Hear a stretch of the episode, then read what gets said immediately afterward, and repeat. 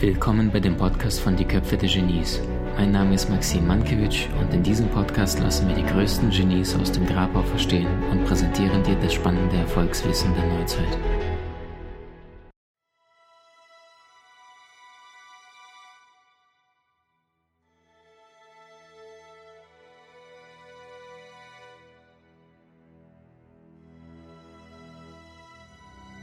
Gut, wenn wir uns mal jetzt direkt einsteigen in unsere heutige Zeit. Ähm, Steffi, nach deiner Erfahrung, du hast ja auch Mädels und Männer in der Praxis, du machst das schon seit einigen Jahren.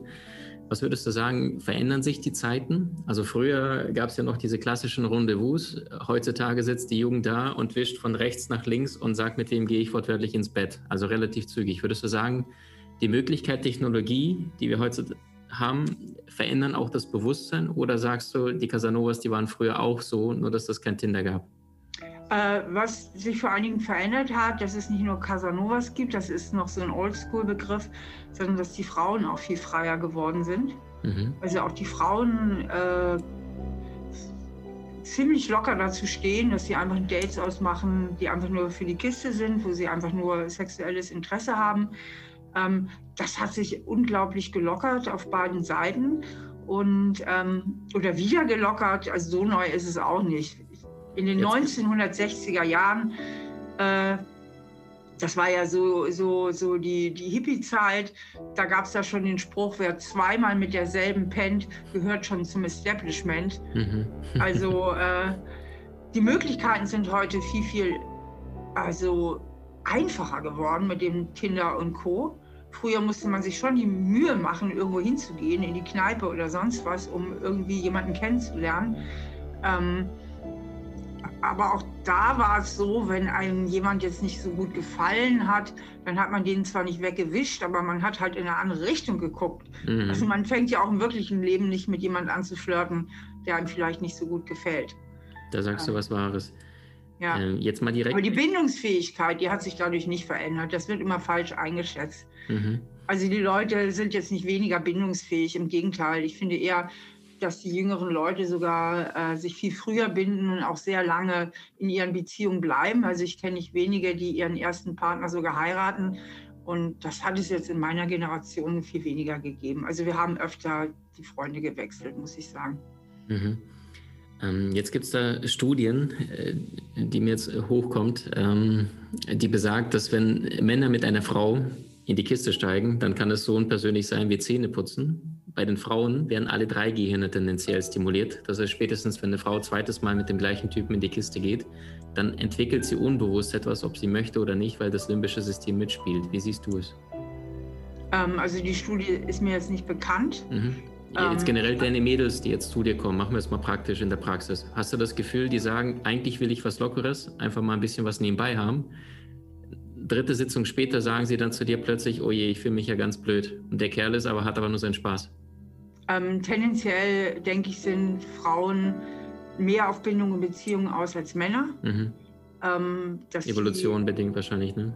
Ja, ich denke auch, dass es evolutionär mhm. bedingt einerseits. Auf der anderen Seite da bin ich jetzt auf sicherem Terrain, was Studien betrifft, ähm, ist ziemlich gesichert, dass Frauen sich auch so, so nach dem 200. Mal, wenn sie mit einem denselben Mann schlafen, langweilen. Mhm. Also man sagt immer, ja, in der Ehe oder oft, wenn Leute länger zusammen sind, ja, die Männer wollen ja immer noch Sex und die Frauen verlieren dann das Interesse, mhm. denen ist das nicht so wichtig.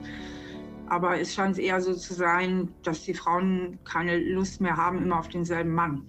Während die Männer ähm, da auch durchaus mit der einen Frau noch länger äh, in Beziehung sein können. Aber das ist, äh, das sind natürlich alles nur Studien und Richtwerte und mhm, Durchschnittswerte. Mhm. Da muss man immer individuell hingucken. Grundsätzlich können Frauen genauso gut ohne Gefühle Sex haben wie Männer. Okay. Aber ich denke, es ist immer noch, ähm, immer noch mehr in den Köpfen der Männer, dass das legitim ist, auch als bei Frauen. Mhm, verstehe. Ähm, wenn jetzt Menschen zu dir in die Praxis kommen, Stichwort Beziehung, wenn wir da mal einsteigen, Und du merkst, da sind immer wieder Beziehungskonflikte, die wahrscheinlich hast du, wenn du mit 100 Menschen sprichst, dann sagst du, würdest du sagen, die kannst du dann in vier, fünf, sechs Boxen packen, dass du sagst, das sind immer wieder ähnliche Muster? Weniger. Okay. Sondern sagst du 100 verschiedene Beziehungen, 100 verschiedene Konflikte? Nein, weniger Boxen. Weniger Boxen, gut. Fünf, sechs sind schon zu viel. Mhm. Gut. Es geht um ganz wenige Prinzipien. Mach es geht mal. darum, wie ist mein Selbstwertgefühl? Gut. Also, vielleicht bin ich so geprägt, ich knüpfe nochmal an das Beispiel von eben an. Meine Eltern waren, wie auch immer, irgendwie gestresst. Nicht, sie konnten mir nicht das so vermitteln, was ich gebraucht hätte.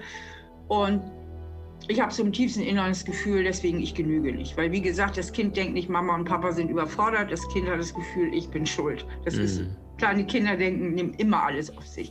Mhm. Also habe ich so im tiefsten Inneren so das Gefühl, ich genüge nicht richtig. Und wenn die Eltern halt viel gestresst waren als Kind oder irgendwie nicht so gut meine Gefühle und Bedürfnisse erkennen konnten, dann übernimmt das Kind dafür die Verantwortung, dass seine Beziehung zu den Eltern gelingt. Das heißt, es wird sich jetzt so verhalten, dass es mit den Eltern klarkommt, weil Kinder sind existenziell, existenziell auf die Liebe und Zuwendung ihrer Kinder angewiesen. Sie müssen mit den Eltern klarkommen. Und Mhm. Kinder lieben ihre Eltern immer. Mhm. So, also sie tun alles dafür, um geliebt zu werden. Und dann fängt das Kind an, die Verantwortung dafür zu übernehmen, dass seine Beziehung zu den Eltern gelingt. Das heißt, es passt sich irgendwie an an die Bedürfnisse der Eltern und entwickelt gewisse Verhaltensstrategien. Eine Verhaltensstrategie könnte zum Beispiel sein, dass das Kind, um sich gut anpassen zu können, das läuft natürlich unbewusst ab, das sind Mhm. unbewusste Prozesse, gewisse Gefühle in sich, die nicht so erwünscht sind, einfach unterdrückt. Na, wenn die Eltern zum Beispiel nicht gut mit Wutgefühlen umgehen können, dann lernt das Kind sich zurückzunehmen. Und Wut ist ein ganz wichtiges Gefühl, weil Wut ist das Gefühl, was wir brauchen, um uns selbst zu behaupten Mhm. und einen eigenen Willen durchzusetzen. Und ähm, dann lernt das Kind zum Beispiel, okay, eigener Wille und wenn ich wütend werde, dann gerade Dreijährige, das ist ja so diese Phase der Autonomie und Trotz, Trotz ist ja äh, eine Form der Wut. Ähm, ich will, ich will, ich will, ich will, so. Und wenn die Eltern dann nicht schaffen, damit einigermaßen gut umzugehen, lernt das Kind vielleicht, es gibt immer so viel Ärger hier, wenn ich zu viel Willen habe und da, da, da, ich muss mich zurücknehmen. Oder es kann sogar gefährlich werden, ja. Oder die Eltern können nicht so gu- gut gefühlen mit, mit Trauer oder Schwäche umgehen, weil sie vielleicht bei sich selbst damit nicht umgehen können. Ja, das heißt, die übersehen die Signale des Kindes und merken das auch nicht so richtig. Ja, sagen, stell dich nicht so an oder ja, wird schon wieder. Also das Kind kriegt dann so Signale und merkt, das ist erwünscht, das ist nicht erwünscht und lernt sich immer mehr anzupassen an die Eltern. So, mit Mhm. diesem Anpassungsprogramm geht es dann eben in eine Beziehung später und hat bis dahin schon zutiefst verinnerlicht, das ist jetzt sein Schattenkind, sein inneres Programm, seine Glaubenssätze. Wenn ich will, dass du mich liebst, dann muss ich deine Erwartungen erfüllen. Mhm. Mit diesem Programm geht es jetzt in eine Beziehung. Mhm. Und es können zwei Sachen passieren. Entweder es verharrt halt in dieser Überanpassung, versucht eben als Partner, Partnerin dem anderen alles recht zu machen und ordnet sich sehr, sehr unter und ähm, hat sowieso das Gefühl, ohne den anderen kann ich nicht leben, wie ich auch nicht ohne Mama und Papa leben kann, weil es nie gelernt hat, wirklich ein ganzer Mensch zu werden und richtig selbstständig zu werden und bleibt in dieser Überanpassung, in dieser Unterordnung.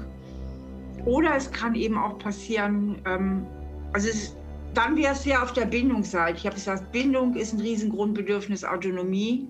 Selbstwert ist quasi das Epizentrum. Es schlägt sich unbewusst auf die Seite der Bindung und sagt, ich brauche Bindung, ich brauche Bindung und für Bindung muss ich alle Erwartungen erfüllen, so habe ich das Mama und Papa gelernt. Es kann aber auch sein, dass das Kind im Laufe seiner Entwicklung, seiner späteren Entwicklung sagt, äh, so mit Mama und Papa nie wieder. Und bei denen habe ich gelernt, ich verlasse mich besser auf mich selbst, die verstehen mich sowieso nicht. Ich muss hier alleine klarkommen.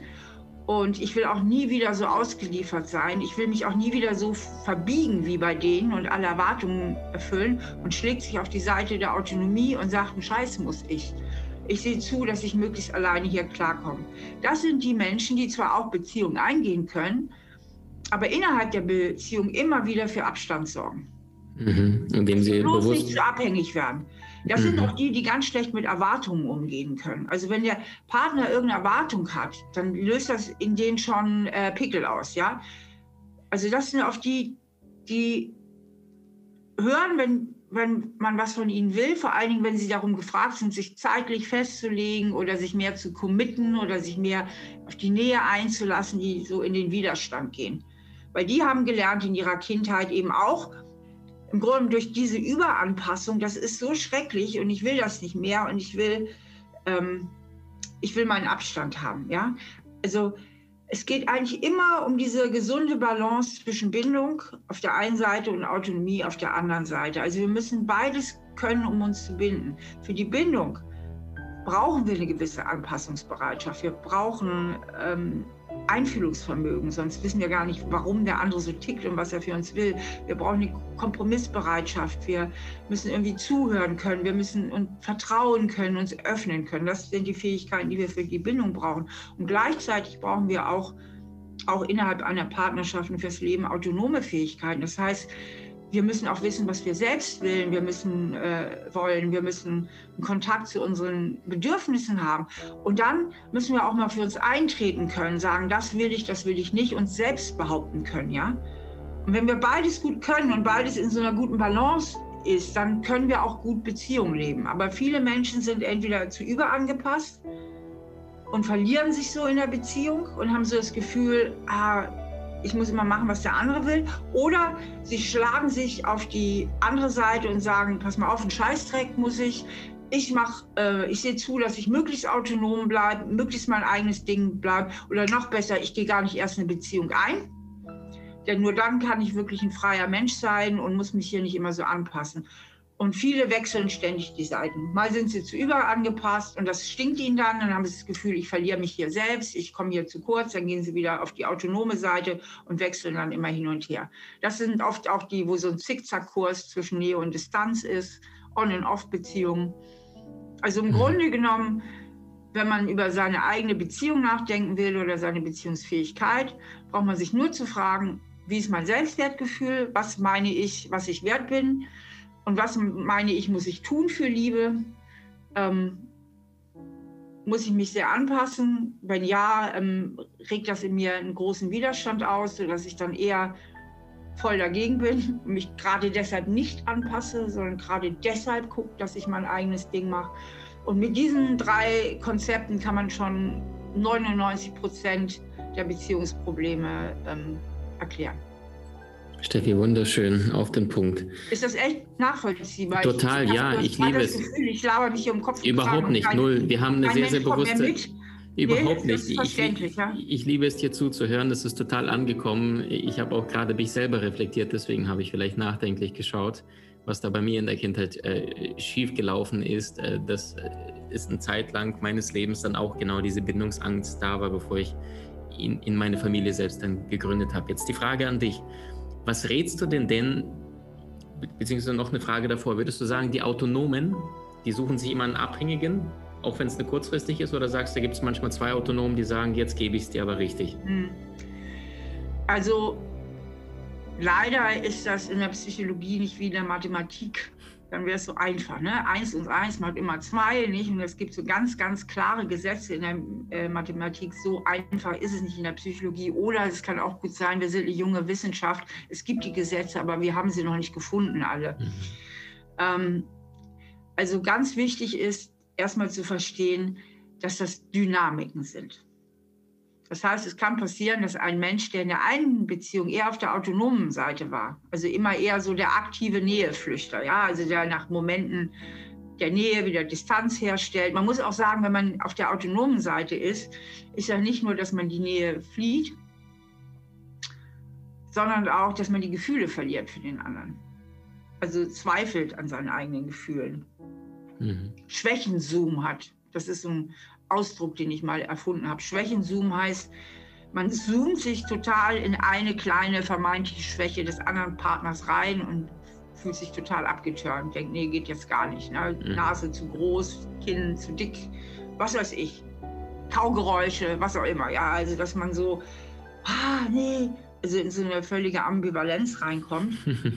Und ähm, das heißt, der auf der autonomen Seite geht ja immer mehr auch emotional in die Distanz, durch Schwächenzoom, durch, er hat Zweifel an der Beziehung.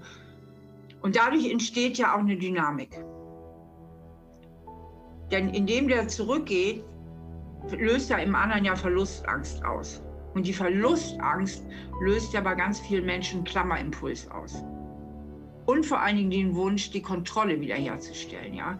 Denn unser Bedürfnis nach Autonomie und Kontrolle ist ja ein ganz starkes Grundbedürfnis. Also geht er auf der anderen Seite mehr hinterher und will den wieder einfangen, der sich schon wieder distanziert. Und das wirkt, bewirkt in dem bindungsängstlichen Näheflüchter wieder das, noch mehr dieses enge Gefühl, oh, ich muss mich hier anpassen, ich muss mich unterwerfen, die will zu viel von mir, da sind ganz viele Erwartungen, also geht er noch mehr zurück. Und der andere läuft wieder hinterher. So, würde der andere jetzt stehen bleiben und sagt, pass mal auf, du kannst nicht mal, das Theater ist mir zu blöd hier und geht weg, dann fällt von, von dem aktiv Bindungsängstlichen erstmal der Druck weg, kann wieder durchatmen, seine Autonomie ist nicht mehr bedroht. Und dann kann sein, dass wieder dieses Bindungsgefühl nach vorne kommt und er jetzt plötzlich Verlustangst kriegt und jetzt wieder hinterhergeht und wieder den anderen zurückhaben will, also plötzlich wieder in diese Bindung reingeht. Das ist die Grundlage von allen On- und Off-Beziehungen, ja, und dann geht das Spiel wieder von vorne los. Das heißt, wir haben es auch mit Dynamiken zu tun ähm, dass jemand, der in einer einen Beziehung, also innerhalb einer Beziehung, aber auch zwischen den Beziehungen, ja, dass man mal mehr in der flüchtenden Rolle ist, mal mehr in der anklammernden, je nachdem, mit wem man es gerade zu tun hat. Und dann gibt es natürlich auch Menschen, die eigentlich immer irgendwie stärker in der Flüchtenden sind, die eigentlich immer mehr auf dieser aktiv bindungsängstlichen Seite sind. Und dann gibt es Menschen, die eigentlich in fast jeder Beziehung mehr auf der anklammernden Seite sind. Ne? Mhm. Und ähm, was rätst du den beiden? Jetzt? Selbstreflexion. Ja. Es, gibt nur, es gibt nur einen Exit aus dem Ganzen. Äh, die einzige Möglichkeit, aus der Nummer rauszukommen, ist zu gucken, wie wurde ich geprägt? Was ist mein Thema? Bin ich zu sehr auf der Bindungsseite? Bin ich zu sehr auf der autonomen Seite? Und was ich ja bisher auch noch nicht so ganz klar erwähnt habe, das muss ich jetzt mal nachholen. Warum kommt diese Idee, ich muss mich in der Beziehung anpassen, ich muss alle Erwartungen äh, erfüllen oder das Anti-Programm, nee, nichts Erwartungen erfüllen, ich, einen Scheiß muss ich, ich verlasse mich lieber auf mich selbst und gehe in die Flucht. Woher kommt diese ganze Idee? Weil man im tiefsten erlebt hat, so wie ich wirklich bin, werde ich ja nicht geliebt. Also irgendwie muss ich mich verbiegen. Und entweder tue ich es oder ich sage, nee, habe ich keinen Bock drauf, verbieg mich nicht so. Das sind die zwei Wahlmöglichkeiten. Aber dahinter sitzt ja eine tiefe Verlustangst. Mhm. Nach dem Motto, wenn du mal weißt, wie ich wirklich bin, dann verlässt du mich. Mhm. Und entweder, ich wiederhole mich jetzt, kompensiere ich die Verlustangst, indem ich wirklich in der Anpassung bleibe und versuche, alle deine Erwartungen zu erfüllen.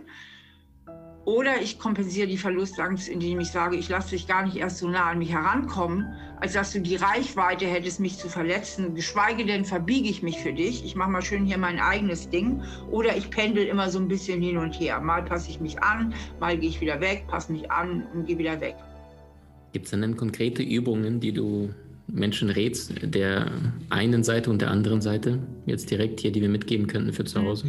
Also ich habe ja diese Übung mit dem Schattenkind entwickelt und bei dem Schattenkind male ich wirklich mal auf, ganz konkret, wie, wie waren meine Eltern so drauf, also mal auch so eine Kindersilhouette dahin und ähm, schreib mal so auf, wie waren meine Eltern drauf, was habe ich für Glaubenssätze, was sind meine typischen Gefühle? Und welche Schutzstrategien, also was sind auch meine typischen Verhaltensweisen, ja, auch in einer Beziehung. Ich reflektiere es jetzt mal auf Beziehung, ja, also wenn ich zum Beispiel Glaubenssätze habe, ich genüge nicht, ich bin nicht wichtig, ich muss mich anpassen, äh, ich muss funktionieren, das sind so ganz typische Glaubenssätze. Welche Verhaltensweisen kommen dabei raus? ja, ich versuche alles richtig zu machen, wäre so eine Schutzstrategie. Ich versuche perfekt zu sein, ich strebe nach Harmonie oder auch, ich habe ein hohes Kontrollwunsch, ich versuche immer die Oberhand zu behalten. Also, dass man wirklich mal genau hinguckt, wie verhalte ich mich dann und dann genau an diesen Ebenen arbeitet. Als erstes vor allen Dingen mal die Glaubenssätze auflöst, weil die sind das Epizentrum, dieses Selbstwertgefühl. Dass man sich wirklich klar macht, ähm, diese ganzen Programme, die haben gar nichts mit mir zu tun und sagen nichts über meinen Wert aus. Die sagen eigentlich nur etwas darüber raus, äh, wie meine Eltern drauf waren. Mhm. Also als erstes geht es darum, die Glaubenssätze zu verändern in Richtung ich genüge, ich darf ich sein, ich darf meine Gefühle leben, ich darf authentisch sein, ich bin liebenswert. Denn je authentischer ich mich fühle in einer Beziehung, und je mehr ich das Gefühl habe, dass ich ich selbst sein darf, desto freier fühle ich mich, auch wenn ich in einer Beziehung bin. Und desto weniger habe ich das Gefühl, mich verbiegen zu müssen. Und desto besser kann ich auf eine gesunde Weise entscheiden, wo ich mich anpasse und Kompromisse eingehe, was ja wichtig ist und äh, vertrauen kann. Und auf eine gesunde Weise entscheiden, nee, hier ist es mir jetzt mal wichtig, dass ich äh, mich durchsetze und mich abgrenze und sage, nee, das mache ich jetzt aber, ob dir das jetzt gefällt oder nicht. Also ich muss versuchen, in diese innere Balance zwischen Bindung und Autonomie zu kommen. Und das geht eben nur, wenn ich mein Selbstwertgefühl dahingehend kuriere und heile, dass ich mir auf einer tieferen Ebene meines wahren Wertes bewusst werde und nicht des introjizierten Wertes, also den, die ich verinnerlicht habe durch die Art und Weise, wie meine Eltern waren. Mhm, das ist jetzt zum, mhm. zumindest mal der theoretische Ansatz. Mhm. Und den, da gilt es natürlich auch ein bisschen um Übung. Dafür habe ich auch das Sonnenkind äh, in, in, entwickelt. Also, dass man eben lernt, dieses Zielbild, diese Vision und angemessene Glaubenssätze und so weiter in sich zu entwickeln und diese zu verankern und damit halt auch neue Verhaltensweisen, die heißen beim Sonnenkind dann halt Schatzstrategien im Unterschied zu den Schutzstrategien im Schattenkind, dass ich eben gucke, wie verhalte ich mich denn jetzt, wie, was mache ich jetzt anders. Mhm.